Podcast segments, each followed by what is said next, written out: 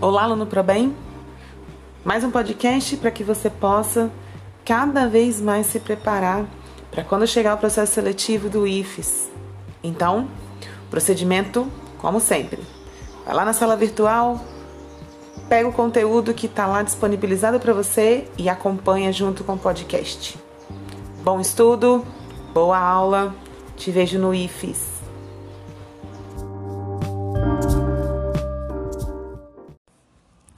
Povos nativos do Brasil.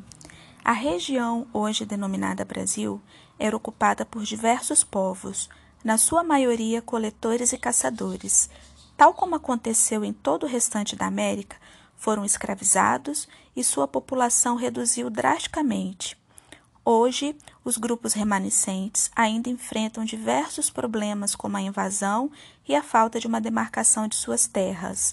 Existe ainda uma insistência de grupos cristãos em demonizar a cultura indígena brasileira. Povos do extremo norte. Haviam ocupações desde o Alasca, Canadá e Groenlândia até o que hoje seria o oeste dos Estados Unidos. Haviam povos sedentários, nômades e seminômades.